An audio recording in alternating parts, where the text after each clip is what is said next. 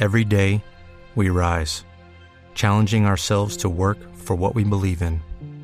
At U.S. Border Patrol, protecting our borders is more than a job, it's a calling. Agents answer the call, working together to keep our country and communities safe. If you're ready for a new mission, join U.S. Border Patrol and go beyond. Learn more at cbp.gov/careers. Eh, realmente no hay, no hay, eh, entenderíamos de que de pronto al presidente lo sacaron de contexto. Argentina hoy sigue siendo la sede de la Copa América, de la mitad de la Copa América junto con nosotros. Eh, el presidente Fernández es un tremendo aficionado al fútbol.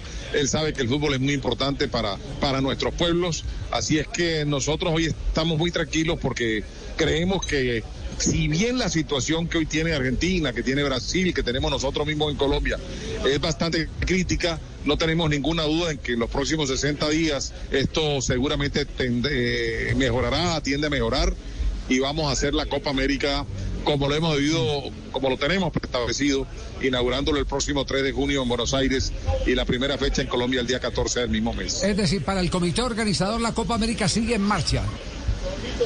Totalmente, sin ninguna alteración. Bueno, ese, ese punto es, es claro, es el...